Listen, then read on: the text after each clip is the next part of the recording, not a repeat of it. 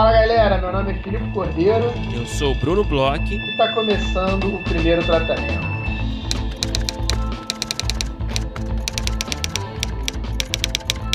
Fala Brunão, tudo bem? Fala Filipe Cordeiro, tudo bem? Tudo ótimo, Brunão. Melhor agora falando com você ah, aqui. Que bom, que bom. E falando com os nossos ouvintes também, porque hoje, no dia que a gente está gravando, ontem, para quem está escutando o podcast na quarta-feira, quando sai, saiu mais um resultado aí de uma das nossas iniciativas, né, Brunão? Finalmente a gente pôde dar as boas notícias para as pessoas que vão ter a mentoria com o Paulo Barata, não é isso? Exatamente, temos o resultado em mãos e também nas redes sociais já está disponível nas nossas redes, né? Não tem tanto mistério. É, mas a gente reforça aqui o, os selecionados, né? Dá os parabéns para todo mundo. O Tiago Costa, do projeto Na Pele do Cordeiro, a Alessandra Pajola e a Renata Lago, do projeto O Silêncio das Flores, e o Gustavo Gerhard, do. Eu não sei se é Gerard. Gerard, vou chamar ele como, como grande jogador do Liverpool, Gustavo Gerard do projeto Débora. Parabéns para vocês. É, a gente fica feliz aqui de, de, de ajudar a fornecer para vocês né, essa oportunidade junto ao Paulo Barata. Deseja sorte nos projetos e agradecer também a todo mundo que se inscreveu né, para tentar participar né, dessa mentoria, é, mas infelizmente né, eram só três projetos que seriam escolhidos, até mais que o normal, né? Geralmente a gente faz só com um, mas o Paulo até sugeriu que a gente fizesse com três, né? E, enfim, mas é isso, né? Não, nem todos os projetos podem ser escolhidos. E em breve teremos aí outras oportunidades, outras mentorias, outras, outros aí, outras situações aí para você, é, roteirista e, e os seus projetos. Perfeito, Bruno. Eu também queria dar um parabéns aí a, todas as pessoas que mandaram os projetos. A gente teve a oportunidade de ler os projetos veio muita coisa legal, então assim, reforço parabéns às pessoas que foram selecionadas, porque são projetos que são muito bacanas, mas é, também quem não foi selecionado eu vi muita coisa muito legal. É, ótima seleção, ótimos projetos que a gente recebeu, parabéns para todo mundo aí. Em breve a gente vai ter mais coisa e é, aos poucos a gente vai entrando em contato aí com os selecionados, uhum. vamos marcar as datas para seguir a mentoria. E, Bruno, eu queria falar também sobre uma coisa que nos ocorreu recentemente. A gente acabou de fazer mais um curso aí durante essa pandemia. A gente falou sobre alguns que a gente fez aí durante uhum. esses últimos tempos de podcast, principalmente de pandemia, que a gente conseguiu fazer uns cursos bem legais, uns cursos online. E a gente acabou de fazer um curso é, diferentão, né? se a gente for pensar assim. É que foge e... um pouco, né? Foge um pouco do nosso escopo, geralmente, aqui no podcast, mas é um curso que tem né, a temática aí super associada ao nosso universo, né? É, eu gostei muito de fazer esse curso, sei que você também gostou, né, Felipe? Sem dúvida, era que eu, que eu até ia falar, assim, ele, ele, ele, ele é diferente, mas ele é muito dentro do nosso universo. Eu especialmente eu falei né, no curso e falo aqui, é, nesse último ano eu escrevi bastante para esse tipo de formato, que é de branded content, né? Já vamos uhum. é, falando aqui sobre uhum. o que é. Uhum. Então, assim, é, então, veio muito bem assim, no momento, era uma coisa que eu já estava bem interessado, de, de olho aberto, estava vendo palestras, pesquisando mais, é uma coisa que os nossos ouvintes é, devem saber que eu estou em São Paulo agora há pouco tempo. Em São Paulo tem um mercado muito interessante para isso, então pode ser que já fique uma dica aí, quem sabe. É, então eu estava querendo cada vez me especializar mais e, pô, é, o Léo é, dá uma aula super interessante, incrível. Os nossos apoiadores podem também aproveitar. Conta aí, Bruno. É, vou começar aqui bem do começo aqui, né? Falar um pouco do, do curso, né? Acho que a gente não entrou ainda em detalhes. É um, é um curso de Branded Content, é, da Branded Content Brasil. Quem dá essa aula é o Leonardo Moura, que é um cara que trabalha com isso, né? Nesse mercado de branded já há muito tempo. E é um curso ali super voltado para esse universo, é, para capacitação né, dentro desse universo, fala muito dos formatos, né? Uma coisa que eu, eu, assim, eu admito que eu era um pouco ignorante até esse curso, é, entender um pouco melhor quais são as intenções das marcas, né, e por que, que a, a, marca faz tal ação dessa forma, de outra forma, entender as diferentes possibilidades dentro desse universo, né.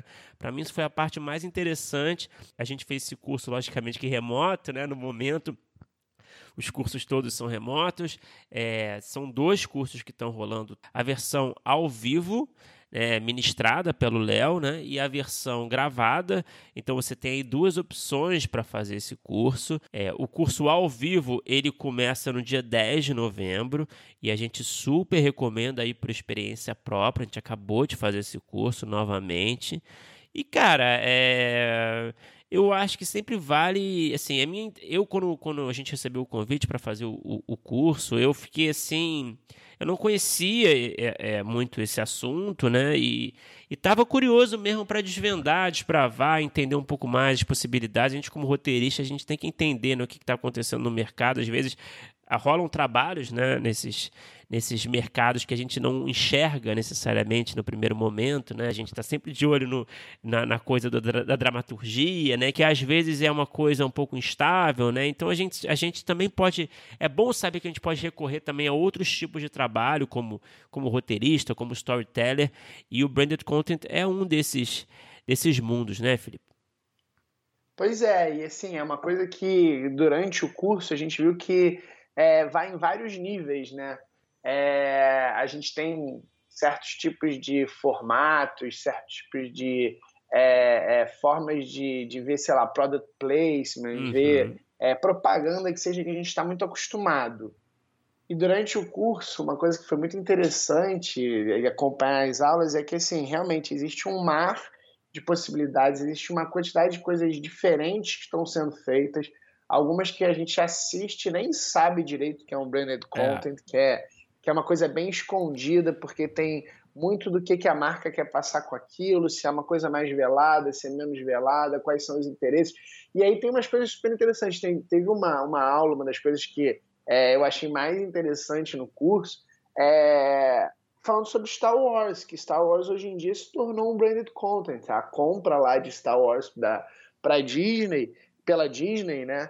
Ela hoje em dia ela é, foi feita e os filmes são feitos mais para vender parque, brinquedos, produtos licenciados do que necessariamente o produto final ser exatamente o filme. Uhum. Então você pode pensar e é muito louco isso, né? E aí é, é, é bem na chave da dramaturgia até que uma, um estúdio gigante, enorme como a Disney é, comprou uma franquia também que já era gigante como Star Wars para vender produtos e está fazendo filmes e aí a gente pode até discutir aqui ou não se é por isso que alguns desses filmes da leva Disney não são tão bons assim. Porque no final eles talvez não sejam um produto deles mesmos, mas cara, eu achei isso uma das coisas mais brilhantes e surpreendentes assim, quando a gente vai ver é, tem todo tipo de nível, tem todo tipo de.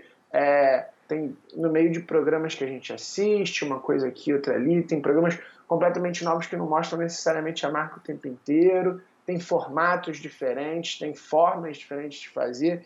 E o Léo, cara, sabe tudo sobre isso, é. assim, de praticamente todos os lados, né? Como criador, como é, pessoa que trabalha no canal.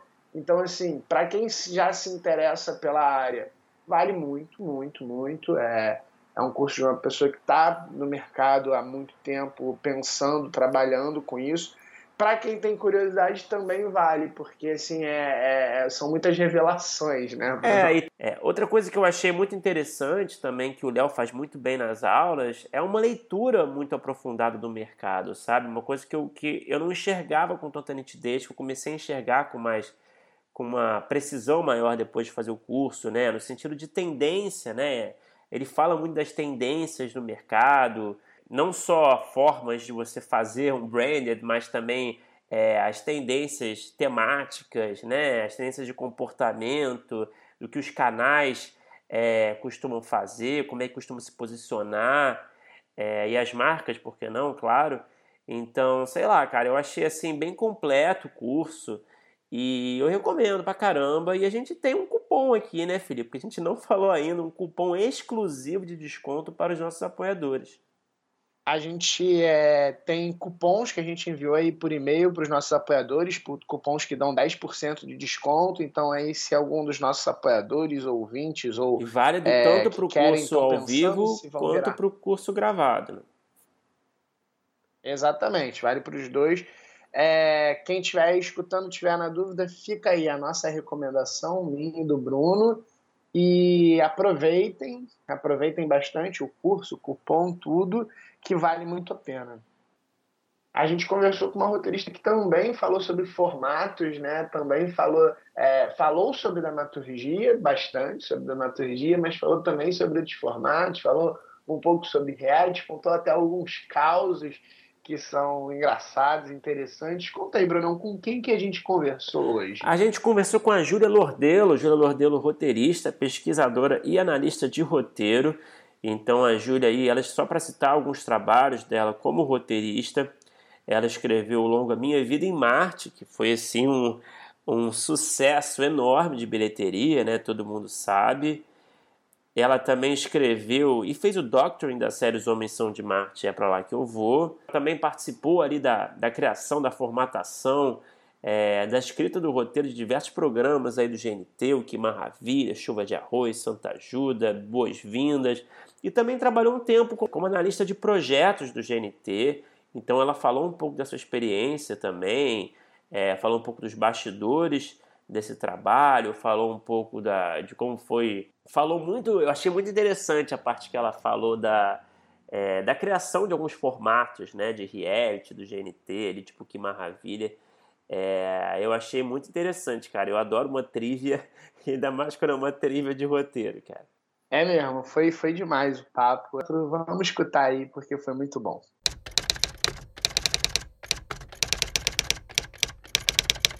Então, Júlia, é, para começar nosso papo, né? Eu tava lendo a sua, a sua bio, né? E, pô, bio, assim, de dar inveja, assim. Você fez bastante coisa legal, né? De vários formatos e gêneros, né? E várias funções diferentes que eu acho sempre interessante. E uma dessas funções que me chamou a atenção, que eu não sei se foi pro mais para o início da sua carreira ou não, acredito que sim, é, foi essa sua experiência como analista de roteiro do GNT, né? Não sei se foi mais para o começo, estou errado, não? É, não, é bom, prazer, meninos, estar aqui. É, sou muito tratamento, assim. É, acho o trabalho de vocês incrível. É, e em relação ao Doctrine, não. É, na verdade, começou no GNT, uhum. né? E, e, por um completo acaso, a vida me levou para isso e acabou virando uma segunda profissão. Assim, eu amo é, ser analista de roteiro, então até hoje eu trabalho completamente mergulhada, tanto no roteiro quanto na análise. Eu faço bastante Doctrine até hoje e trabalhei no GNT desde que a ficção começou no canal é, então foram oito anos de uhum, análise de ficção lá. E foi bem, foi um processo incrível. É, eu queria, se possível, né, que você falasse um pouco. Eu acho que é sempre interessante assim ouvir a perspectiva de, de quem trabalha nessa função de dentro do canal, né? Porque a gente não não é uma coisa que a gente costuma ouvir tanto, né, com tanta frequência. Então não sei o que você pode falar também, mas eu queria que você falasse um pouco dessa dinâmica de trabalho, né, que é super atípica ali dentro, um roteirista ali de dentro do canal, que avalia projetos internos, mas também que projetos que chegam ao canal, né?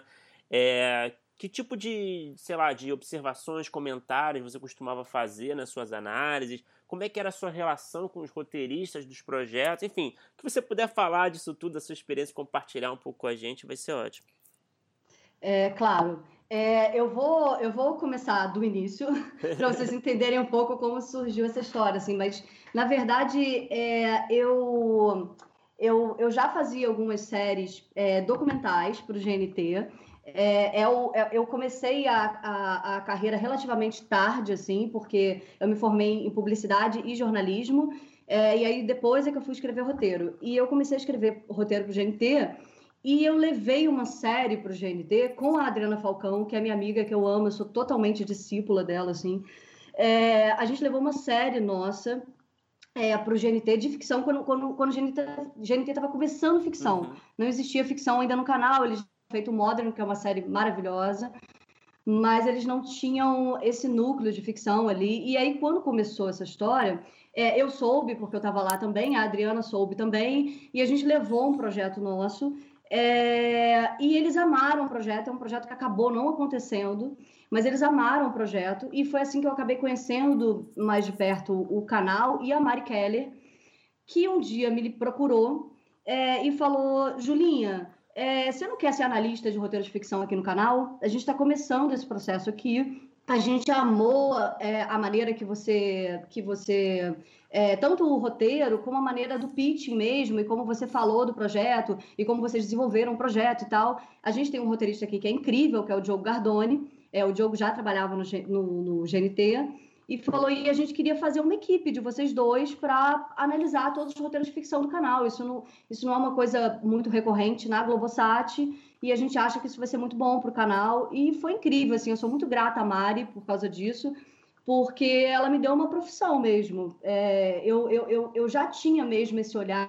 É, eu sempre fui muito nerd, eu sempre estudei muito. Então, eu sempre tive esse olhar mesmo de fora, além de, do olhar da roteirista, mas foi assim que eu me tornei analista de ficção mesmo. E aí a gente começou a, a, se capacitar cada vez mais, a gente fez muito curso interno, assim, é, todos esses cursos com Robert McKee, com a Marta Kaufman, é, o canal deu uma estrutura incrível para gente. É, e a gente começou lá naquele princípio de análises que, que foram as primeiras séries do, do, do GNT, que foi o Três Terezas, que é uma série que eu sou apaixonada. Adoro é, também. Tiveram nossa, é lindo. O trabalho deles é uma coisa. Eu sou muito encantada pelo trabalho do Luiz Vilaça, assim, eu sou uhum. muito fã mesmo. E acho que ele fez aquilo ali é uma. É, é realmente encantador o que ele conseguiu fazer ali. É, e aí, todas essas primeiras séries, é, a gente. É, Surtadas na Yoga, da Fernanda Yang e do Alexandre Machado, a gente começou assim com as séries e o processo foi indo e, e durou é, é, oito anos, que a gente, né? Eu acho que nesse tempo eu analisei mais de 500 projetos. É, a gente uma vez fez esse cálculo, assim, a gente tomou um susto, é, porque realmente é muito projeto. A gente analisava tanto os projetos que estavam acontecendo no canal, que séries exibidas, é, como os projetos que estavam sendo vendidos. Então, eram dois processos diferentes. Você me perguntando do processo, é, eram, eram dois processos diferentes. O processo de, de venda é, da, das séries, a gente recebia essas séries, a gente analisava todas as séries que chegavam é, é, no canal e a gente fazia uma análise tanto em relação à coisa do, da identidade do canal, se aquilo encaixava com a identidade, com o que o canal queria, é, tanto é, a, uma análise estrutural mesmo, se aquilo estava funcionando, se tinha é, um incidente bastante forte, é, se o formato estava sólido, estava claro, é, se a gente achava que tinha punch para ser uma série e ter fôlego para muitas temporadas.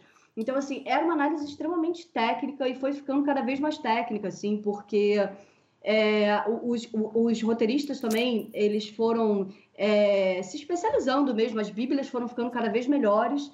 É, então, é, é, é, uma delícia, assim, eu aprendi muito nesses oito anos, porque eu analisei roteiros de roteiristas iniciantes a roteiristas, aos melhores roteiristas do mercado.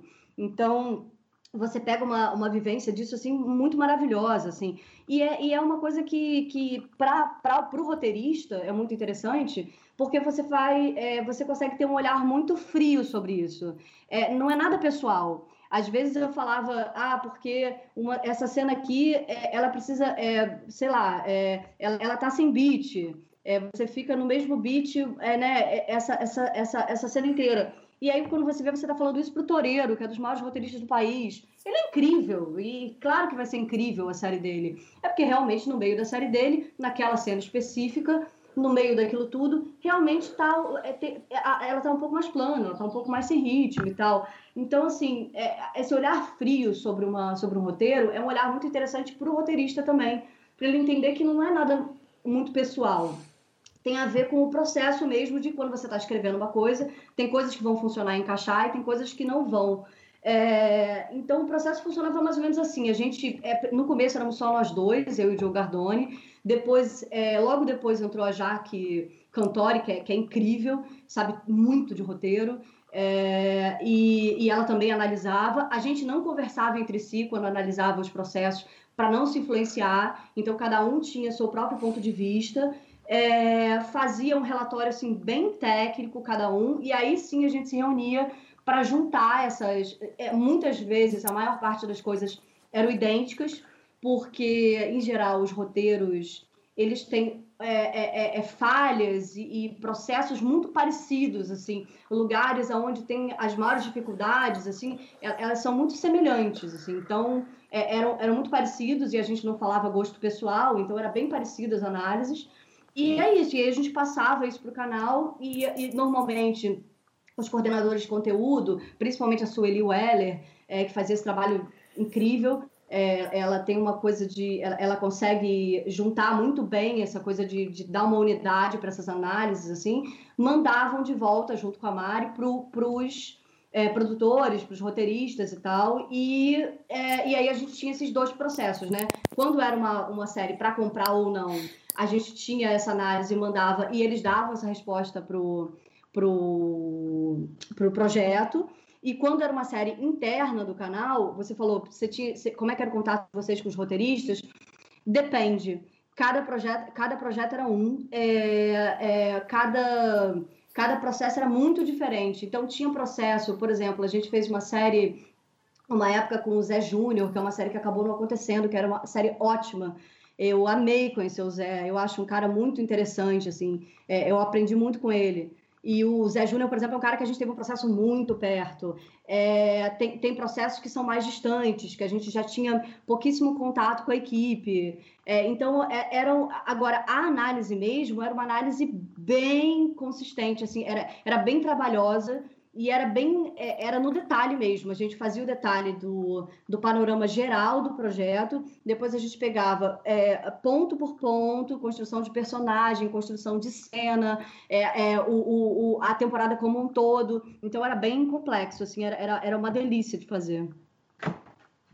Ô, Júlio, então aproveitando essa sua resposta, você falou que é, quando vocês encontravam né, os defeitos nos roteiros, é, costumavam ter certos padrões. O que, que você lembra de serem assim as, as coisas que mais aconteciam em comum entre os roteiros que você pegava de, de falha, de erro? E aí também uma outra pergunta é, principalmente os projetos que vinham de fora, o que, que eram as coisas que mais chamavam atenção para você positivamente? Então, assim, é tanto de dentro quanto de fora é, o que, que você normalmente via de, de, de defeito assim que os roteiristas comumente é, cometiam? E, e aí eu digo mais os de fora porque eu acho que os de dentro eu acho que vocês já tinham uma proximidade um carinho pelo projeto. Então assim eu pergunto os de fora porque assim o que que fazia sei lá quando você começava a ler um roteiro de um, de um projeto que está chegando no canal, o que que brilhava seus olhos, o que que mantinha você lendo, o que que é, te chamava atenção para querer é, seguir com o projeto? É, bom, em relação a, aos, aos é, pontos fora da curva, aos erros e tal, é, eu acho que é, a gente, quando está num processo, eu acho o, o, o roteiro é um universo muito incrível, assim, porque ele é muito matemático, eu acho mesmo, e ao mesmo tempo você é, precisa sair dessa matemática e desse esquema para fazer a magia acontecer. Então, assim, você tem que saber as regras e, sabendo as regras, é, se libertar delas mesmo, porque eu acho que é assim que a coisa vai acontecer e você vai criar coisas únicas e tal. Acho que o que você tem de mais especial é você, né? É, é, isso ninguém, ninguém é você, só você é você. Então, eu acho que isso é que você, você querer imitar os outros ou querer fazer uma coisa, ah, eu quero fazer exatamente aquilo. Não. É, eu acho que não existem regras, existem princípios básicos que te ajudam a fazer um bom roteiro, a te libertar para fazer um bom roteiro. Agora, é, regras, não, porque cada projeto é um, cada pessoa é uma, é, é, aquilo não existia até chegar uma pessoa e fazer, então não tem muitas regras. É, eu não acredito muito em regras, eu não acredito, eu acho que cada um é como se fosse uma roupa. É, é, cada um tem uma roupa específica que você vai colocar naquele projeto. Não adianta você forçar uma outra roupa naquele projeto, assim. Então, eu acho que é, é, cada projeto é muito único, mas em relação à estrutura, muitos, muitos erros se repetem. Por exemplo, é, o logline. De cara, muitas vezes você abre um projeto e a primeira coisa é o logline. Logline é uma coisa super difícil de fazer. É, e a maior parte dos loglines que eu li de, de projetos, assim, é, eles não têm o punch do projeto, eles não colocam ali é, o, é, o que você, o que resume bem aquela história. É, normalmente ele, ele vai para um foco da história específico que você conseguiu colocar naquela frase. Se você coloca tudo, é, fica um logline grande, meio confuso. Então você, o roteirista tem que ser muito habilidoso para fazer um logline potente. Eu, por exemplo, inclusive para os meus projetos, Muitas vezes prefiro fazer um tagline, que é uma frase de efeito, porque eu faço uma sinopse depois muito curta, que é sedutora e vai te seduzir, mas o tagline está ali te pegando, porque é a primeira coisa que você vê no projeto. Então, assim, eu acho que um erro muito recorrente é esse, é fazer um logline muito técnico, muito frio, porque o logline é, é, é muito. E, e, que não fale tanto sobre a sua série, porque o logline é a primeira coisa que você vê. É, outro erro, acho que muito recorrente, é você fazer um perfil de personagem fake. Então, assim, isso é muito comum. É, o, o, perfil de personagem, o personagem é assim, é, ele faz isso, aquilo, aquilo. E aí, quando você vai ler o projeto, é outra coisa. A pessoa fez o perfil de personagem só para ter a Bíblia. E não, e não, e não colocou o que, que é aquele personagem de fato. É, outra coisa, eu acho que eu acho que é muito recorrente, assim, de, de, de, de, de erros, assim, de Bíblias e tal é, é, te dispersar. Ao invés de você ser direto, com, é, é, de uma maneira macia, falando com o coração, usando as palavras certas e tal, mais direto, é, você fica complicando demais e colocando coisas demais. Então, por exemplo, você está falando uma coisa de conceito já na sinopse sei lá, a minha série, é, eu tô, ao invés de eu falar que a série, a sinopse, é sobre uma mulher que vai sequestrar é, um bando de estupradores, sei lá, é, ao invés de falar isso, eu falo: é, esse projeto, é, o, o, conceito vem de um bando de estupradores que fizeram isso. Não, não, deixa isso para o conceito. Então, assim, é, isso é um erro também muito recorrente de Bíblia. Você mistura, ao invés de você colocar o referência no referência, a sinopse na sinopse, é, enfim, é, isso, isso fica misturado e isso dispersa quem está lendo, que acaba lendo muitos projetos, então tira sua atenção, ao invés de te prender.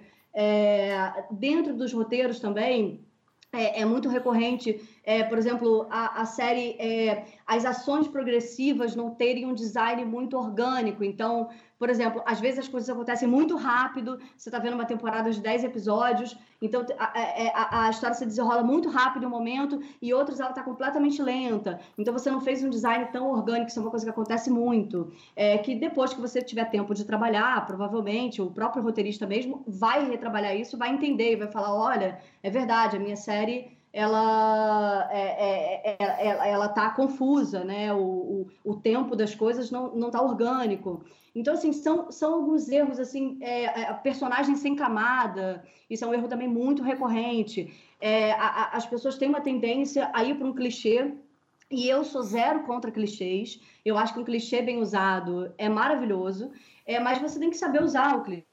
Então, assim, é, em geral, o, o, bom, o personagem forte, o bom personagem, principalmente quando você tem uma dramédia ou né, uma série que tem, que tem mais camadas, né, que não é um, um, um humor é, clássico, é, você precisa do personagem com camadas. Então, assim, e que as camadas sejam contraditórias dentro delas. Então, assim, não é o, o, óbvio. Então, por exemplo, é muito fácil você numa série, aí você coloca a doméstica da casa, a pessoa que não sabe mexer em eletrônicos, e a, e a mulher rica da casa é a que entende tudo disso.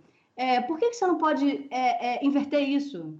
Inverte isso, então. É a, é, a, é, a, é, a, é a dona da casa que é a Ricona e tal, que não entende nada de tecnologia, que é um zero esquerda disso, e a, e a doméstica é que sabe fazer, e que, e que é louca, e que vive no celular, vendo coisa e tal. É, é, é, é essa coisa de você é, tentar sair da caixa e sair do lugar comum faz a sua série ser única, faz os personagens terem mais camadas. Então tem muito essa coisa do personagem às vezes ser um bloco de cimento, sabe? Ele é aquela coisa. Então esse cara é o, é o vilão da história e ele é isso e só.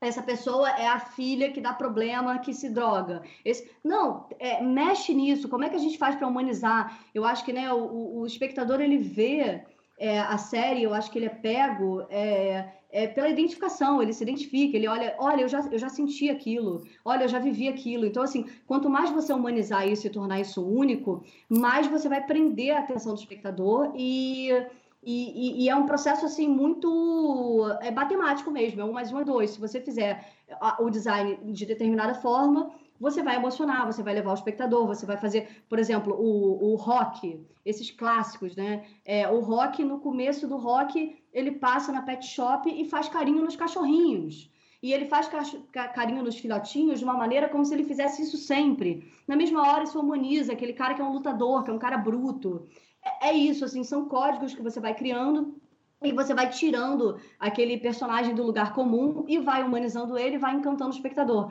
Então eu acho que um erro também muito recorrente é esse, assim, é, é, é, é as pessoas buscarem estereótipos assim muito claros que em todas as séries tem, ao invés de tentar reinventar isso e trazer camadas e trazer dimensões para esses personagens e tornar tudo isso mais mais mágico. É, só dei alguns exemplos, gente, são, são vários, assim, mas, mas é mais ou menos isso, assim, o, é, é, é o, o, os erros quando você vai, entender? Por exemplo, erro de tom, você fala na, na Bíblia, a minha série tem é, tem um tom irônico ou tem um tom noturno. E aí, quando você vai ler a série, ela não tem.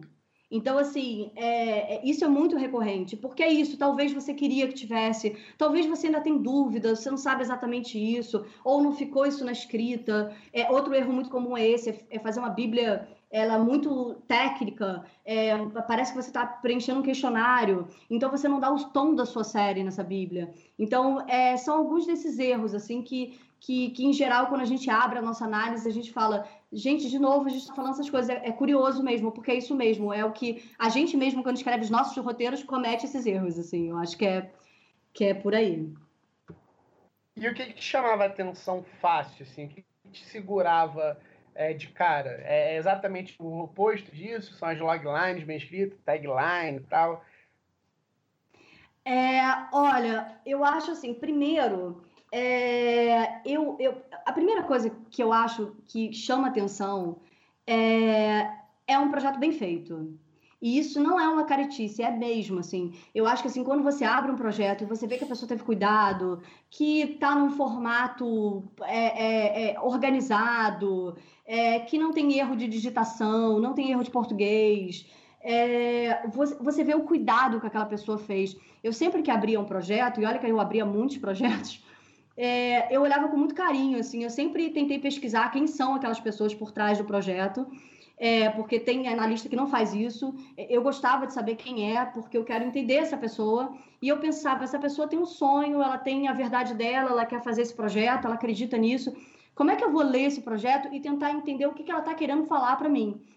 Então, assim, quanto mais essa pessoa fosse cuidadosa, é, e, e, o projeto fosse mais bem cuidado, que chegasse a gente, mais a gente acaba lendo com carinho mesmo, porque você fala, pô, olha como essa pessoa cuidou, né? O filho dela é muito bem cuidado, sabe? Então, isso é uma coisa que me chamava muita atenção, independente de ter um design ou não. O design, claro que chama atenção, um design bem feito, mas independente disso, às vezes você, você recebe um projeto super simples em, em Word e tal. Eu lembro de um projeto que a gente recebeu, por exemplo, é, do Caco Galhardo, eu sou muito fã do Caco, assim, muito. Eu acho Lilia Ex, assim, um, um, belíssimo projeto realizado, e acho que sempre fui fã dele, e acho Caco, assim, realmente genial. E o Caco, por exemplo, tinha um projeto dele que chegou depois do Lilia Ex e tal, é uma série que eu torço para acontecer, porque é uma série incrível mesmo, que por um acaso não aconteceu. E o Caco é, é isso, por exemplo, foi um projeto, é um exemplo disso, era um projeto muito simples, é, em Word, PDF, alguma coisa assim, mas é muito bom, você vê que foi muito bem cuidado, os textos foram muito bem cuidados e e era um capricho, assim, que era bonito de ver, assim. É, é, eu sou muito apaixonada por, por projetos bem feitos, assim. E o que eu acho que, além disso, que chama atenção, primeiro, logline ou tagline fortes que abre, que, que abre o projeto. Acho que é a primeira coisa que você vê. Um, um título forte também já te remete a uma coisa na mesma hora é, você vender na sua sinopse. É, eu normalmente, nos meus projetos pessoais, eu divido os projetos em sinopse e apresentação. Eu não coloco tudo num só, porque Eu acho que a sinopse você vende muito rápido a história para seduzir a pessoa e na apresentação aí sim você vai entrar em detalhes e tal e vai falar do formato e dessas coisas. E acho que isso é uma coisa que chama atenção também quando tem uma sinopse curta e que rapidamente te envolve, você tem curiosidade de ler aquele projeto, você fala, ih, que interessante isso. É, acho que, que uma coisa também muito sedutora é um projeto que, é, que venha com um roteiro muito bom. É, não necessariamente precisa vir com roteiro, a mini bíblia. Eu, né, eu, olha, sem exagero, mais da metade dos projetos que eu já analisei ao longo da vida vieram sem roteiro. É, mas quando tem um roteiro muito bom, é, é, incrível, porque você já vê o diálogo. Eu sou, eu sou dialoguista, então eu amo diálogo. Então, para mim, também já me pega. Eu já falo, pô, que diálogo incrível esse diálogo. Então, assim, o roteiro também é uma coisa que eu acho que chama atenção. E eu acho que principalmente essa, essa maneira de é, muito clara de você explicar o seu projeto. Então, por exemplo, referências. É, é, tem gente que coloca referências, que é ótimo, qualquer referência é ótimo, mas tem gente que coloca referência só os nomes dos projetos, por exemplo, né? Então as minhas referências é o The End of the Fucking World, é o Afterlife, é o, o Cypher, sei lá, você colocou ali. Tem pessoas que já entram em detalhe no, na referência de uma maneira curta, sem se alongar muito, mas é, a minha série tem como referência, é, sei lá, Midnight Cowboy, por causa da fotografia e o tom, não sei o que, aí fala do tom. É, é, tem como referência o Afterlife, por causa do tom irônico e de não sei o que. Então, assim, quando você explica por que, que são essas referências, é muito interessante. Então, assim, você ser muito assertivo, dificilmente você vai conseguir ter um pitching com todas as pessoas. O pitching já é uma coisa difícil. Para mim, eu acho que pitching é uma coisa muito natural. Às vezes você faz pitching sem saber o que está fazendo. Porque você está ali no elevador, você pegou o elevador com o executivo ou com a pessoa que você vai ter a reunião. Ali já está valendo aquilo. Mas muitas vezes você não vai ter a possibilidade de fazer o pitching. Então, pense no seu projeto como uma coisa assim. É, é como se eu tivesse lá. Como se eu tivesse em casa é como se o analista estivesse em casa ou no escritório, abrisse o computador e ele pudesse me ver. Como é que eu coloco a minha alma lá, o meu coração? Como é, como é que eu faço de uma forma que, que eu vou, por exemplo, é, projetos que têm uma certa ironia, é muito divertido de você ler, porque você fala, esse cara está conversando comigo, ele não está fazendo o óbvio, ele não está fazendo o cartesiano.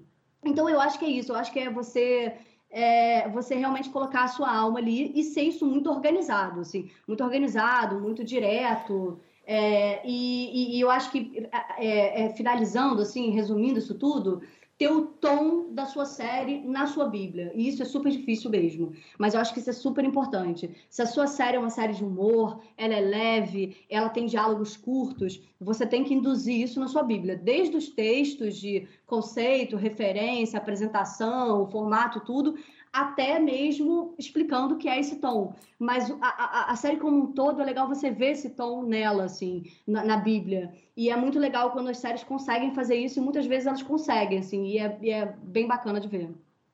A resposta é completíssima. Pô, maravilha, maravilha. E, Júlia, é, mudando um pouco de assunto, você também, né, além de analista de roteiro e roteirista, também é, nesses anos todos de GNT, você, você formatou também projetos, né? Escreveu, formatou projetos de não ficção, né? Que é uma coisa que a gente não vê com tanta frequência, às vezes aqui no Brasil, um roteirista ele trabalhar tanto em ficção quanto em não ficção. E eu queria saber um pouco da sua perspectiva, da sua experiência, se foi uma, uma coisa que você planejava para sua carreira é, foi uma adaptação tranquila? Você, você já tinha, né, digamos assim, as ferramentas narrativas necessárias? Você precisou ter uma curva de aprendizado? Né? Só para citar alguns trabalhos de não ficção que você ajudou a formatar, né? O Que Maravilha, Chuva de Arroz, Santa Ajuda, enfim. Queria que você falasse um pouco desse, desse, dessa questão mesmo. É, na verdade, super ao acaso. É, na verdade, assim, a gente, a gente é é roteirista, né? É, é, é, um bicho louco, assim. É, é uma profissão muito louca e a gente tem que ir se adaptando e tem que ir se reinventando. E, e eu sempre fui muito curiosa. Eu sempre tive é, essa esse caminho de sair da caixa. Isso é uma coisa que sempre me encantou, assim. Eu sempre fui muito fã do Guel Arraes, assim. Eu acho ele um gênio. É, e sempre fui muito fã da Adriana Falcão e do Jorge Furtado, assim é, são as referências para mim. A, a Adriana, é, realmente, eu sou discípula mesmo, eu sou muito é, encantada pelo trabalho dela, pelo cuidado dela com as palavras. Assim, eu acho que ninguém escreve como a Adriana, com esse cuidado com palavras. Mas eu sempre tive essa coisa de pensar fora da caixa, assim, de falar, eu, eu não vou ser uma coisa só, eu não vou deixar me colocarem numa caixa. A gente é tão, é, é, a gente é tão profundo, a gente tem tanta coisa dentro da gente, por que, que a gente vai se colocar numa caixa? Então, assim, é, eu, eu, eu, eu, antes de qualquer coisa, assim, eu sempre pensei em escrever na vida, não necessariamente ficção ou doc, assim. Eu fui uma criança bem atípica, porque eu, eu operei a perna com 4 anos e depois com 10 anos. E com 10 anos, eu fiquei um ano sem andar. Então, é, os livros me salvaram, literalmente mesmo. Assim, eu era uma criança que só escrevia e lia muito. Então, é, esse processo de, é, é de, de, escrever foi muito natural para mim é, na vida, assim. Então, eu sempre quis escrever. Então, aí depois eu fui fazer tablado, eu fui fazer teatro, que foi fundamental na minha vida, minha casa total. É, e fui fazer faculdade, aí me formei em jornalismo, publicidade, fiz artes cênicas na Unirio. É, e, e, nesse processo todo, o DOC apareceu como uma oportunidade de começar a escrever roteiro. É, porque eu saí do jornalismo, eu fiz, eu, eu, trabalhei um pouco com jornalismo, cheguei a trabalhar no BNDES, umas coisas bem é, é, é, caretas, assim, um universo bem diferente. E, e aí eu, eu, eu, fiz muito, na época que eu me formei, é, não tinha muito curso é, formal, não tinha muito, tinha os cursos livres que surgiam de vez em quando. Então eu baixei todos os, os filmes do Jorge Furtado, eu baixei todos os roteiros, isso inclusive é uma ótima dica para roteiristas e quem está começando. O Jorge, ele disponibiliza tudo no, no site da Casa de Cinema dele. É, então é uma coisa realmente, é um material muito precioso que ele coloca ali. E eu não sabia nem formatar um roteiro, né? Eu me formando ali em jornalismo, eu não sabia como fazer um roteiro. Eu não tinha referência, eu não tenho ninguém da família, é, eu não conhecia as pessoas. Então, eu falei, o que, que eu vou fazer? Eu era louca pelo Jorge Furtado, pela, pela Adriana e pelo Guel, assim, sempre fui. Eu falei, eu vou baixar os roteiros do Jorge, baixei todos, encadernei todos e fiquei estudando como, como é que ele faz isso, como é que é esse formato, é, como é que ele faz esse ritmo. Olha que engraçado, aprendi beat de uma forma muito natural. Eu falava, olha que engraçado, ele sai disso aqui negativo para positivo. Aí depois que eu fui entender que era beat. Então, assim, eu, eu sou muito, eu sou bem autodidata, assim, de roteiro, então eu fui entendendo isso. Depois eu fui fazendo cursos livres com roteiristas assim que foram fundamentais na minha formação. Eu fiz curso, por exemplo, com o Paulo Raume, que é um cara assim, muito que eu entendo de estrutura por causa do Paulo, eu acho ele um cara incrível. E aí acabei fazendo um curso com a Adriana Falcão de diálogo. Foi assim que eu conheci a Adriana. E a gente se gostou muito de cara. A gente se parece muito. Eu, eu, eu me identifico muito com a Adriana em muitas coisas, assim. E aí foi assim que começou. E aí a Adriana me chamou para fazer uma série com ela, que foi essa série do GNT. E, e, eu fiquei sabendo que tinha umas séries documentais rolando que, que, que eles precisavam de roteirista e pesquisador. É, e eu falei, cara, eu vou entrar nesse lugar. Assim, eu, eu, tinha umas verbas muito baixas. É, o primeiro projeto que eu fiz para o GNT, eu fiz pesquisa. E eu, eu, eu literalmente pagava para trabalhar. Porque era, era, era uma verba muito baixa mesmo, era um programa pequeno do, do canal.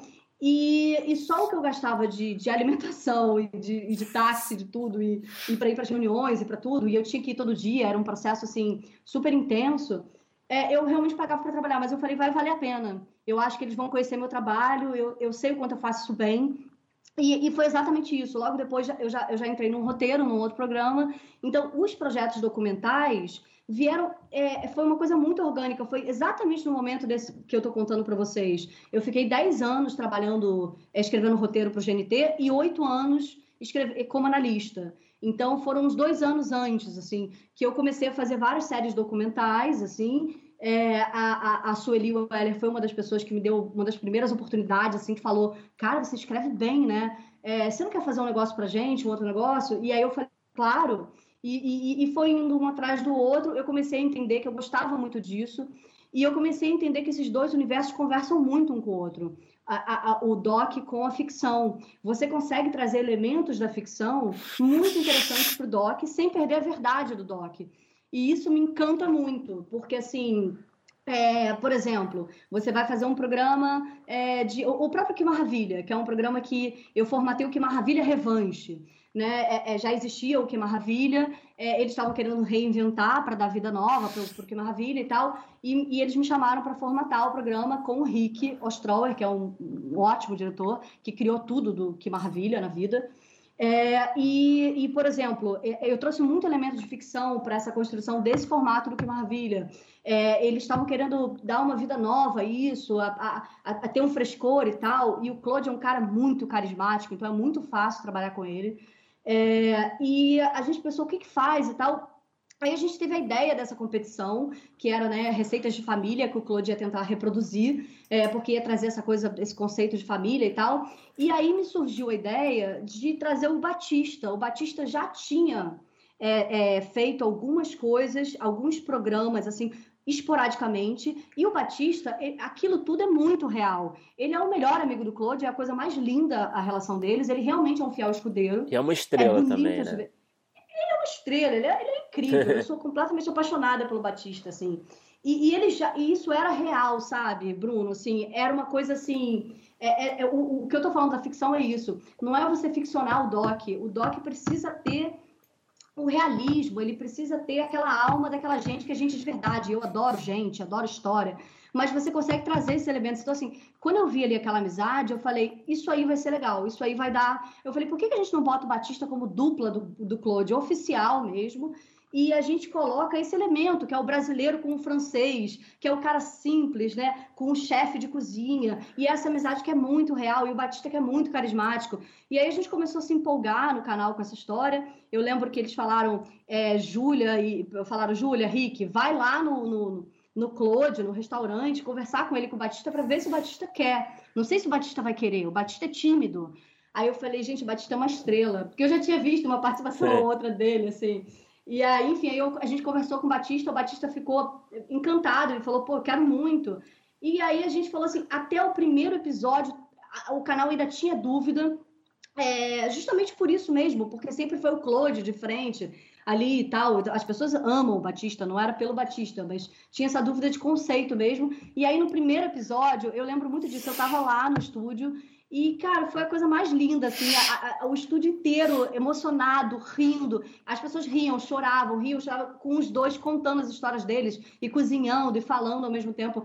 E aí, enfim, virou, virou, virou isso que é um sucesso mesmo. E veio muito de uma estrutura dessa que a gente falou. É legal o Claude ter uma escada, é uma estrutura de escada, é uma estrutura de ficção. É, é, é, é vai ser fundamental para esse personagem isso, vai ser legal. Inclusive, ele vai dialogar muito mais, né, do que só dialogar com a câmera e tal. Enfim, e, e então é isso. Eu acho que o, o, doc e a ficção eles, eles conversam muito com o outro e eu acho até estranho roteiristas de ficção não escreverem doc e os de doc não escreverem ficção, porque eu acho que são mundos assim muito perto é, e que são lindos, assim. Eu, eu sou completamente apaixonada por essas séries. Santa Ajuda mesmo, que eu também ajudei a formatar. É, eu, eu, fiz muitos programas de doc para o GNT. É, é, fiz, é, fiz uma temporada de Boas-Vindas. É, fiz todos esses de casamento, né? Chuva de Arroz, Casando no Paraíso, Feito com Amor. o pessoal brinca que amor chama Júlia. É porque eu sou, eu sou casadaça, apaixonadaça há 15 anos, assim. É, sou louca pelo meu marido, meu marido é ator, roteirista também, o Verda Júnior, é um cara incrível. E, enfim, e as pessoas acham mesmo que eu sei falar de amor porque eu devo saber mesmo.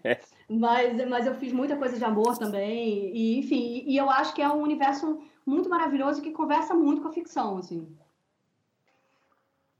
Ô, Júlia, é, você falou aí nas, nas últimas respostas sobre esse seu gosto pelo diálogo e o curso que você fez só sobre diálogo e eu queria falar um pouco mais sobre esse assunto, principalmente é, diálogo para humor, né? Você é, escreve bastante humor, é, escreveu Minha Vida em Marte, que pô, é um puta sucesso.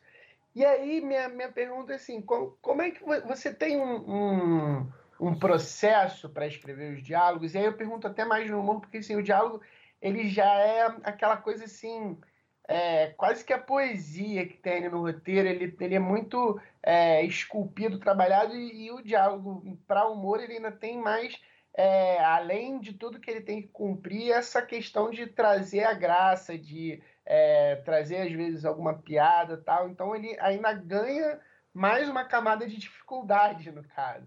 É, você tem processo? Como é que você é, escreve o diálogo? Como é que você chega num, num, momento que você encontra assim o, o ponto certo para poder é, seguir para o resto do roteiro? Quais são suas técnicas para diálogo? Olha, é, tudo que eu aprendi de diálogo, de diálogo, eu aprendi com a Adriana Falcão, assim. A Adriana, ela tem uma, uma coisa muito interessante, assim. É, ela, ela trabalha com as palavras é, de uma maneira muito incrível. Ela é muito apaixonada pelas palavras é, e ela, ela, como ela, como ela mesma fala, ela não tem pirangagem escrevendo. Que assim, ela não tem pirangagem, ela não vai ficar é, é, economizando para fazer o diálogo, sabe? Assim, vou usar em outro lugar, vou usar. Não, ela vai fazer o melhor diálogo, cada diálogo ser o melhor, cada cena ser a melhor. E assim, e ela falou uma coisa muito legal, que é assim. É, aquele o, o, roteirista que fez a escaleta, porque aí depende de cada processo, né? Mas muitas vezes o processo, a escaleta vem para você e você vai fazer o diálogo, né? Quando você está é, tá trabalhando é, especificamente como dialoguista. E, e o roteirista que fez ali a escaleta, ele já, ele já te deu coisas incríveis para você escrever. O que, que, você pode, o que, que você pode pegar que você vai ser completamente fiel a ele e que você ainda vai dar algo a mais para ele? É, algo que não está ali, assim, algo. Então, eu acho que eu, eu sempre tento ver a cena é, e o diálogo assim como uma coisa é, é, um momento delicioso, é o meu momento mais prazeroso, é o momento que eu tenho mais prazer na escrita, assim, é, que eu falo agora, agora é o parque de diversão. Tipo, eu sento e falo que delícia que vai. Agora, cada processo é um, é, é, muito diferente, assim. Eu acho que, assim, uma coisa é você saber escrever bem e outra coisa é você ser roteirista. São duas coisas muito diferentes, assim. Porque você ser roteirista não é só você escrever bem, você tem que se adaptar a cada processo é, não adianta você querer fazer do seu jeito. Isso não existe. É, você tem que se adaptar a cada equipe, sabe? E eu acho isso muito mágico, inclusive, do, do, do nosso trabalho. Assim. Então, é, cada equipe é única. É, cada jeito de trabalhar é único. Então, assim, o que eu procuro muito fazer em cada lugar que eu chego para escrever eu, eu, procuro entender que lugar é esse, que micromundo é esse, a quem, a, a quem eu preciso é, é, é, eu, eu, sempre, eu sempre titulo assim, quem é que tem que ficar mais feliz nesse projeto? Sabe, quem é a pessoa, quem é o cara que é o dono, o que é, que, que é a alma dele? Eu, eu não adianta eu, eu querer estar numa posição, é como o futebol, né? Se você, uma hora você vai estar de atacante, outra hora você vai estar é, ali na defesa, outra hora você... Em cada projeto você vai estar no lugar e você tem que saber ocupar esse lugar nesse projeto e não querer que seja do seu jeito. Então, eu, eu, eu, eu costumo me adaptar muito a cada projeto, assim, eu tenho muito prazer nisso. Eu, eu acredito muito em hierarquia, eu acho que eu acho que funciona muito desse jeito, assim, a gente sabendo quem é quem em cada projeto, sabe? Eu acho que não tem ninguém que é melhor que ninguém. É, a hierarquia não é nesse sentido, é no sentido de organização. Então, nesse projeto aqui, por exemplo, é o meu projeto, eu sou showrunner desse projeto, então eu penso esse projeto como um todo eu tô nesse lugar. Esse aqui, eu tô só, eu tô só como dialoguista. E esse outro, eu tô só colaborando, eu tô só é, é, fazendo uma colaboração no longa. Então, é, é, é uma coisa muito específica. Eu vou fazer só ali, a, sei lá, a narração em off que faltou. Então, você saber o seu espaço em cada um e você se adaptar. E aí, quando você entende isso, é, acho que o processo é, é um processo muito muito orgânico, porque, em geral, por exemplo, é, eu agora estou escrevendo a nova temporada do Vai Que Cola, assim que é a oitava temporada.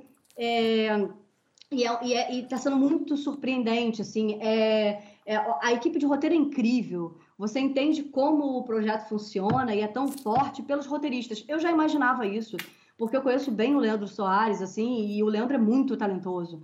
É, então ele criou aquilo com muita consistência e tal mas é muito é muito bonito de ver como é um processo assim muito mais intenso, complexo, denso do que parece ser na tela.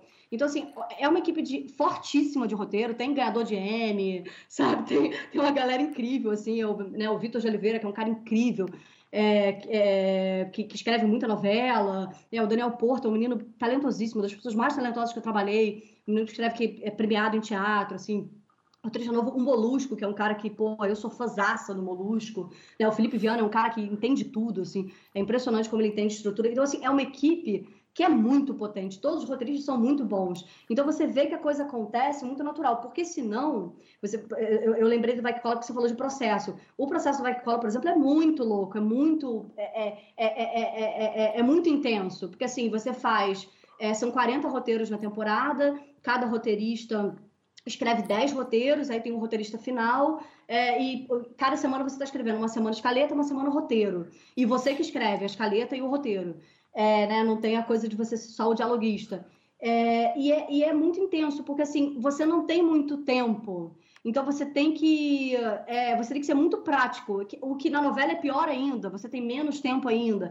Então varia muito. Assim, já numa série você consegue trabalhar melhor o diálogo. Mas em geral, eu gosto de fazer uma escaleta assim bem sólida, é, bem consistente, assim, que eu, que eu confio muito para no diálogo ser só o prazer, assim. Então eu sento mesmo, separo as cenas, o, o, os diálogos, assim. É, trabalho os diálogos muito com beat, muito. É, falo o que, que, que eu quero nessa cena, para onde vai cada um e como é que tá essa mudança de beat.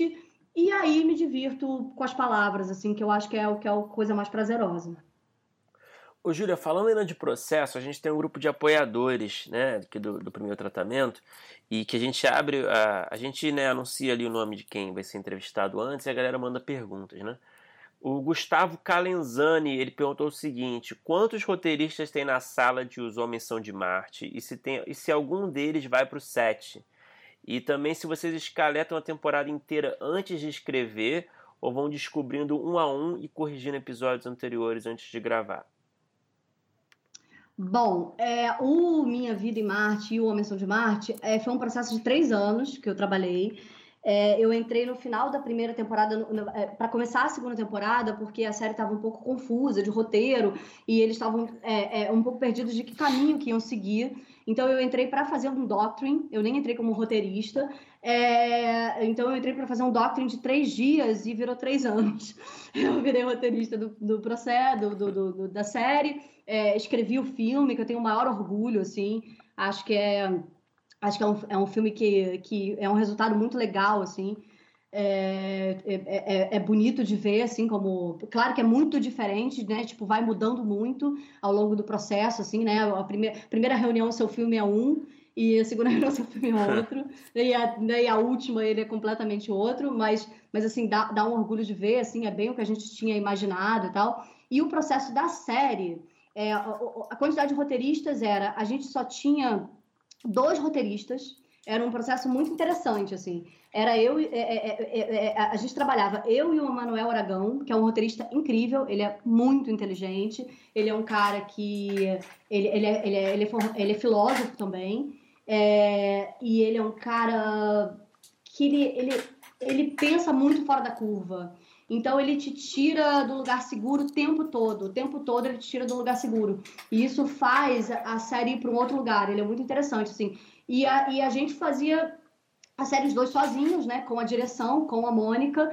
É, a Mônica é a alma dela, aquele, aquela série, né? Então ela falava muito é, os caminhos que ela gostaria, uh, os, né, o que, que ela estava vivendo ali, que ela falava, eu quero por aquele. A gente tentava transformar o que ela queria em dramaturgia, né? Falava, então como é que a gente vai transformar isso numa coisa na dramaturgia? Então era um exercício assim muito interessante, porque era muito desafiador, é, porque tinha coisas que você falava, não, não dá, eu, né, o, o, não dá para encaixar isso aqui na dramaturgia. Ah, dá, vai ter que dar. E eu tenho uma coisa assim de que era o contrário do Emanuel. O Emanuel ele é, ele é complexo, sabe, filósofo.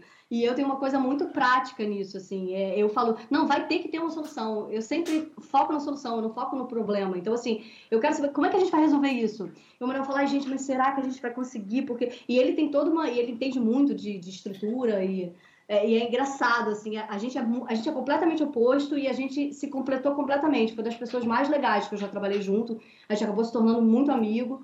É, e o processo era só nós dois, então era muito intenso né? A gente convivia muito, é, fora isso, junto com a direção, né? E com a Mônica.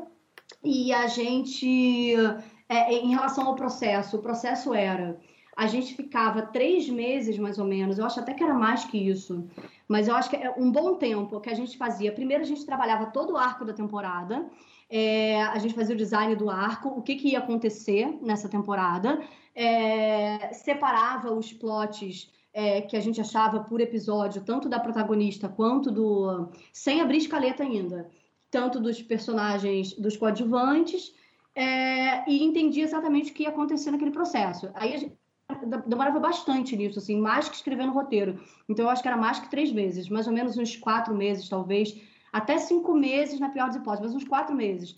E aí depois a gente passava o, o, o resto do tempo escrevendo roteiro e nesse processo a gente já escrevia escaleta, nesse processo de criar o design. A gente primeiro criava o design, é, construía os plots de cada um, separava assim, né? Colocava num, é, num, num grande relatório os episódios todos, é, e dentro dos episódios quais são os plots de cada um, e depois a gente escaletava, nem fazia sinopse, por exemplo, no caso do Homem São de Marte. A gente já escaletava e depois partia para o roteiro, e aí a gente dividia a temporada, né? Cada um escrevia metade da temporada, e o filme foi assim também, escrevendo né, nós dois, e, e, e Mônica e, e Paulo colaborando muito, escrevendo muito, né? Eles é, o Paulo entende tudo de cinema, a Mônica é, ah, é a alma dela, aquilo, assim. Então eles eram muito, muito presentes. É, e, e, era um processo muito particular no caso do Homem São de Marte, porque eu acho que era uma coisa muito afetiva, sabe? A gente fazia tudo para a Mônica ficar muito feliz com, com, com, a série, porque é a série dela, é o que tinha que ser mesmo, e para o público se encantar com aquelas histórias que eram histórias realmente é, muito encantadoras mesmo. É, é, é eu, tenho, eu tenho muito carinho por esse projeto. Ô, Júlia, a gente estava conversando aqui um pouco antes de começar, que a gente te conheceu é, na banca né, dos projetos na aula da Ana Abril. Aí eu queria te fazer uma pergunta. Você falou bastante sobre formas de apresentar projeto e coisas assim. É, mas eu queria te fazer uma pergunta de dicas para roteiristas iniciantes é, de caminhos para entrar no mercado, para de repente é, encontrar uma sala de roteiro, para é, se apresentar como roteirista, se é através de projetos, se tem alguma outra forma. É, para a galera que está começando mesmo, o que, que você daria de dica? Olha, é, acho que a primeira dica que eu dou é assim: é, eu acho que roteiro é um, é um universo incrível. Eu acho que assim, eu, eu ganho para fazer o que eu mais amo, sabe? É, é, realmente é incrível. Eu falo, que delícia, assim, eu, eu, eu, tenho muito prazer nisso, assim, e acho que é, que é exatamente isso que deveria ser. Eu acho que quem trabalha com roteiro deveria trabalhar porque ama fazer aquilo mesmo e não porque é venha para o mercado de trabalho, sabe? É, não é um mercado de trabalho fácil, é um mercado de trabalho duro. A gente trabalha muito. Eu trabalho todo dia, basicamente, até 5 da manhã escrevendo. É, a minha vida é muito intensa de, de, de, de, de escrita é, e análise. É, e a gente sempre tem que estar cuidando também dos nossos projetos pessoais, além dos projetos que você faz para os outros, assim. Então, isso é muito intenso. Mas o que eu posso falar de dica, assim, é, primeiro, você entenda se você tem vocação mesmo. Se você realmente tiver vocação e você realmente quiser trabalhar com isso, é, a primeira coisa é estudar e ver muita referência, assim. E eu não estou falando do estudo mais é, é, careta, no sentido de, ai, ah, você tem que entender tudo estrutura, não é nada disso. Quanto mais você tiver informações, maior vai ser seu leque de opções para escolher é, na hora que você está criando. Então, quando você está criando, quanto mais referência você tiver, é, mais você vai ter opções para escolher. Ah, olha aquela trama. Ah, eu posso ir para aquele caminho. Ah, eu quero que as pessoas é, é, é, fiquem preocupadas com esse personagem agora. Como é que eu faço isso? Ah, ó, eu vi uma referência tal e tal. Juntando essas duas referências dá nisso. Acho que pode ser um caminho. Então, assim, é, a quantidade de referência que você vê, que você vê e que você lê é, diz muito sobre quem você é como profissional. Eu acho mesmo isso, assim. Então, eu acho que tem que estudar muito, ver muita série, ler muito livro.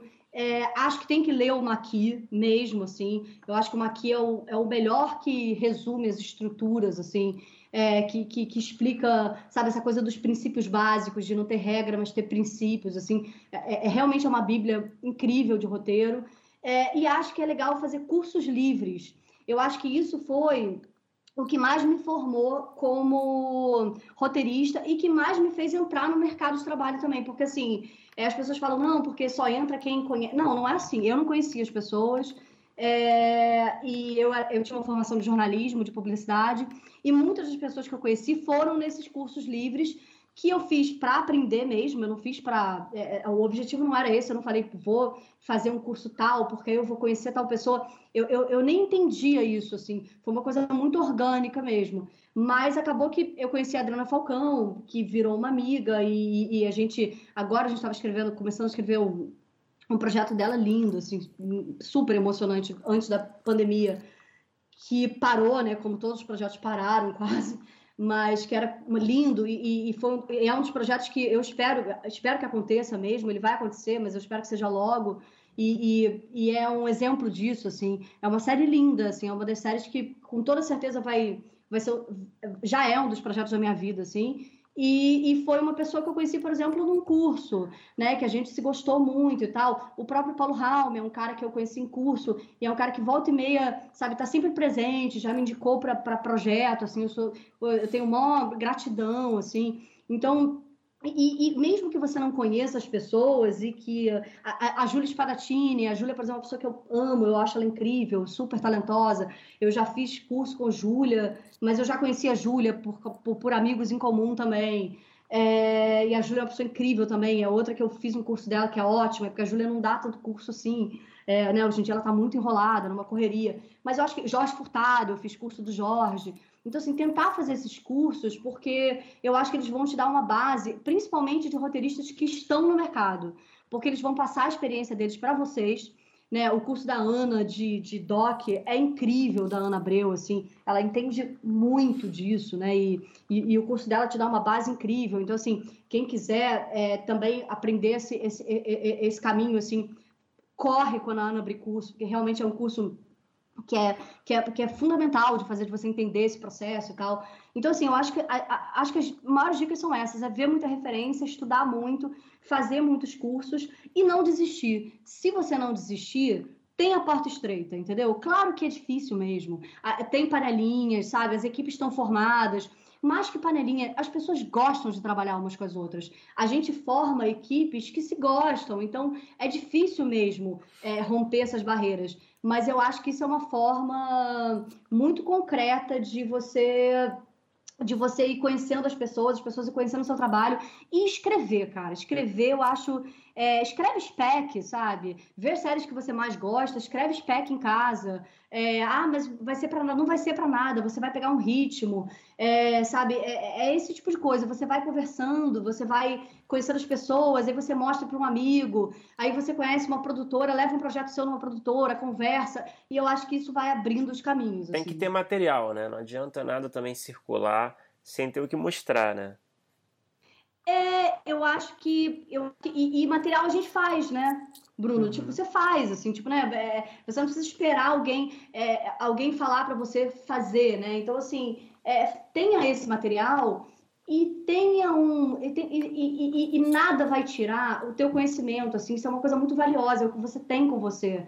Então, assim, é o teu talento e o teu conhecimento. Então, assim, cara, estuda muito. Depois, quando você for é, trabalhar com roteiro, é, vai ser muito intenso o processo. Então você não vai ter tanto tempo de ver referência. Eu vejo muita referência porque eu gosto muito. A minha televisão, eu acordo, eu ligo a televisão e eu só desligo a televisão quando eu vou dormir. Eu deixo no mudo e fico vendo referência. Então, assim, eu vejo muita referência. Mas você não tem tempo muito para ver. Então, assim, aproveitem quando você está começando para ver muita coisa, porque, eu, porque isso vai ser fundamental, assim, eu acho, na, na carreira.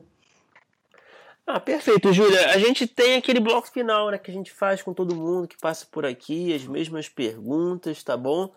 Então, então vamos lá. Qual é o melhor roteiro que você já escreveu, na sua opinião? Pode ter sido produzido, pode não ter sido produzido, pode ser para qualquer é, mídia, qualquer formato, qualquer gênero, vale tudo. Uh, difícil. Pode ser um episódio, é... pode ser uma série como um todo, não, eu... vale tudo. Eu acho que eu acho que a série que o roteiro que eu mais gosto que eu escrevi, assim que eu acho mais é uma série que nesse momento está em negociação com o canal, é, que é uma série de humor que eu escrevi com o Oberdan. Oberdan, meu marido, assim, é meu maior parceiro. É, ele é um roteirista foda, assim, ele é incrível. É, e ele é o cara que, que mais é, encaixa a escrita comigo, claro, né? A gente escreve tudo junto e tal. E essa série que a gente está tá vendendo é uma série realmente incrível, assim. É, eu acho que é a coisa mais legal que eu já escrevi, assim. Tem um quê das séries que eu, que eu adoro, tem um quê de Seinfeld, de Curb Your Enthusiasm, enfim. E é, e é um universo que eu, que, eu, que eu tenho muito prazer, assim. E eu acho que a gente chegou a um lugar, e a gente é muito crítico, tanto eu quanto a Verdão. Eu acho que a gente chegou a um lugar realmente é incrível. Nossa, falou de Seinfeld, falou de Larry David, eu fico até aqui nervoso aqui, sou muito fã. Fico feliz, tô curioso amo, agora, gente. tô curioso com essas referências. E, e Júlia, qual é o, o pior roteiro que você já escreveu? Novamente, vale tudo, não produzido, produzido. Bom, é, a gente escreve muita coisa ruim, né, gente? É, porque quanto mais você escreve, eu acho que o. Inclusive, é, a gente aprende muito na, né, é, quando escreve coisa ruim, assim. É, eu, eu, eu, trato essas coisas de roteiro e tal muito como. Eu, além do prazer e da coisa profissional mesmo, tem uma coisa do game, sabe? Eu adoro esses games de, de transformar uma coisa que está muito confusa em algo muito legal. Então, muitas vezes me chamam para projetos assim. O GNT acontecia muito isso. É, e aí, na, na, maior parte das vezes, deu certo. Assim, foram projetos que ficaram realmente, que eu tenho orgulho, assim. Mas tem um projeto que eu fiz lá, eu não vou falar nome, gente, porque, porque as pessoas vão ficar ofendidas. Tá? Mas, assim, tem um projeto específico que eu fiz lá, assim, que é realmente muito ruim, gente. É um negócio, assim é, de dar vergonha. Assim. Ainda bem que a audiência foi muito baixa, foi só uma temporada, é, foi uma, né, uma coisa de, de coisa de, de, de, organizar a festa e tal. E foi um processo muito caótico, sabe? Eu acho que não teve nenhum grande culpado na história de, no sentido de, né, de, de, de, de ser quem apresentou ou de mas foi um processo muito caótico. Assim, foi a primeira vez, por exemplo, que, um, que eu não vi o meu roteiro na tela, eu não vi mesmo assim, eles não usaram mesmo, porque, enfim, uhum. foi por outro caminho com o apresentador. Então, esse projeto realmente era um doc, né? Era um doc. Era realmente muito ruim. E, Júlio, o que, que você. Talvez você tenha dado uma dica aí, mas é, o que, você assistiu e pode ser nacional, estrangeiro, série, pode ser ficção, não ficção, é, filme, e você pensou assim, putz, eu queria ter escrito isso. Nossa, mu muitas coisas, assim. É, é, de cara, assim, eu, eu, eu, eu adoro, adoro gente que não se coloca numa caixa, assim, sabe? Que, que, que, que falei muito de Guel, Arraes, né? É, da Adriana, é, de Jorge Furtado. E o Guel tem muito isso, né? É, ele, ele, ele, ele fala, tipo, ah, mas, mas você vai fazer série, filme, isso é o quê? Não, sei o quê. não isso pode ser tudo. É, sai dessa caixa, sai desse lugar, assim. Então, assim, eu tenho. Eu, eu gosto muito de dramédia. É, eu, eu, eu, eu, amo escrever séries de humor, amo escrever drama, que é uma coisa que, que, eu, que, eu, que eu gostaria de mergulhar mais, assim. É, porque para ganhar dinheiro mesmo, a gente vai fazendo os projetos que vão surgindo e tal, e surgiu muita série de humor, então eu fui indo muito mais pro caminho do humor e tal. É, e eu adoro dramédia. Então, tem uma série, eu, eu amo Seinfeld, claro que eu adoraria ter escrito Seinfeld, Curb Your Enthusiasm, obviamente, mas eu, eu acho que tem uma série também que eu amo, que é Afterlife, eu não sei se vocês sacam essa série. Gervais. Assim. Mas eu, é, eu, eu, eu queria muito ter escrito essa série. Eu acho que ela tem uma coisa intimista, assim, é, é, é muito interessante. Ele conseguiu fazer com muito pouco ali no, no universo. É, e tem né, um milhão de outras referências. The End of the Fucking World é uma série que eu amaria ter escrito. É, os Aspones e os Normais, porra, eu amaria ter escrito os Aspones Normais. É, enfim, o Domésticas. É, pô, o filme O Domésticas do Fernando Meirelles é talvez seja meu filme preferido assim brasileiro. É um, incrível aquilo, assim, o quanto é humano e o quanto ao mesmo tempo é, é, é, tem dramaturgia naquilo, e o quanto é lindo, e usa clipe, e é, aquilo é incrível. enfim, tem, tem muitos. Um pé de quê, por exemplo, se fosse falar um doc, né? Eu sou muito fã do Estevão Servato, eu acho ele um cara incrível. Sou louca para trabalhar com ele. E o Pé de Quê, por exemplo, é um exemplo disso. Fizer um programa de árvores, gente, coisa mais incrível do mundo. Então, enfim, é, é uma pergunta difícil, mas é mais ou menos isso. Assim, é Little Miss Sunshine, as horas. Eu gosto muito de falar de pequenos micromundos, assim, e de sentimentos, de aprofundar nos sentimentos, assim. É, acho que eu dei alguns exemplos aqui.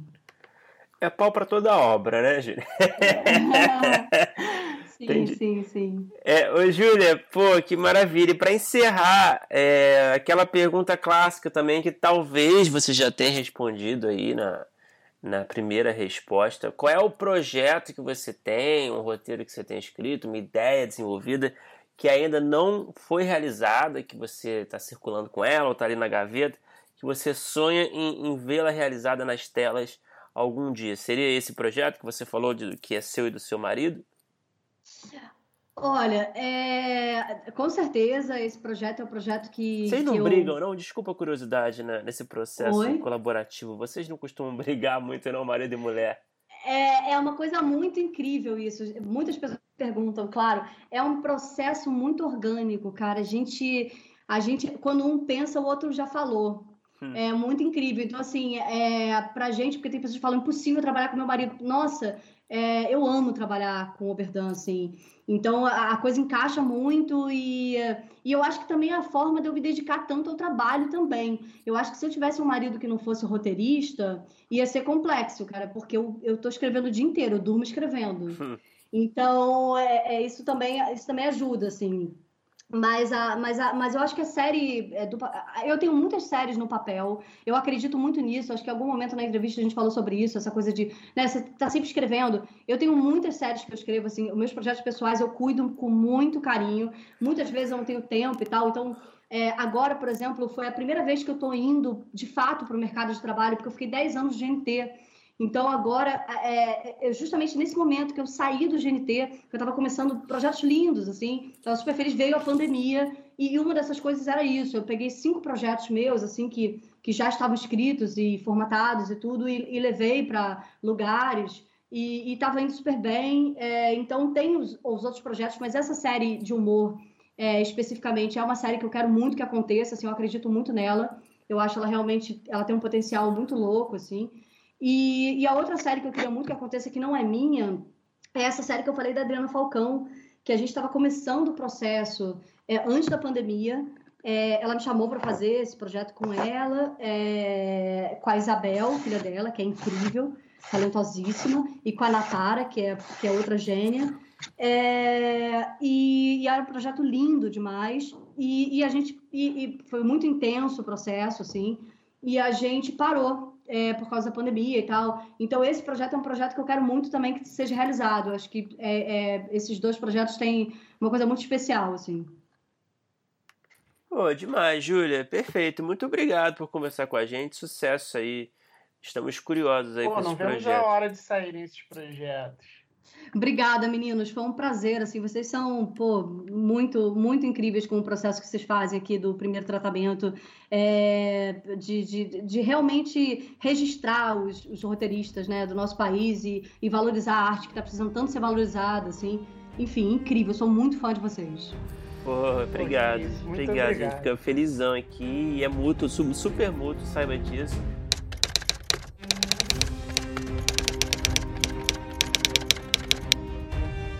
Opa! Chegou até aqui? Muito obrigado por escutar.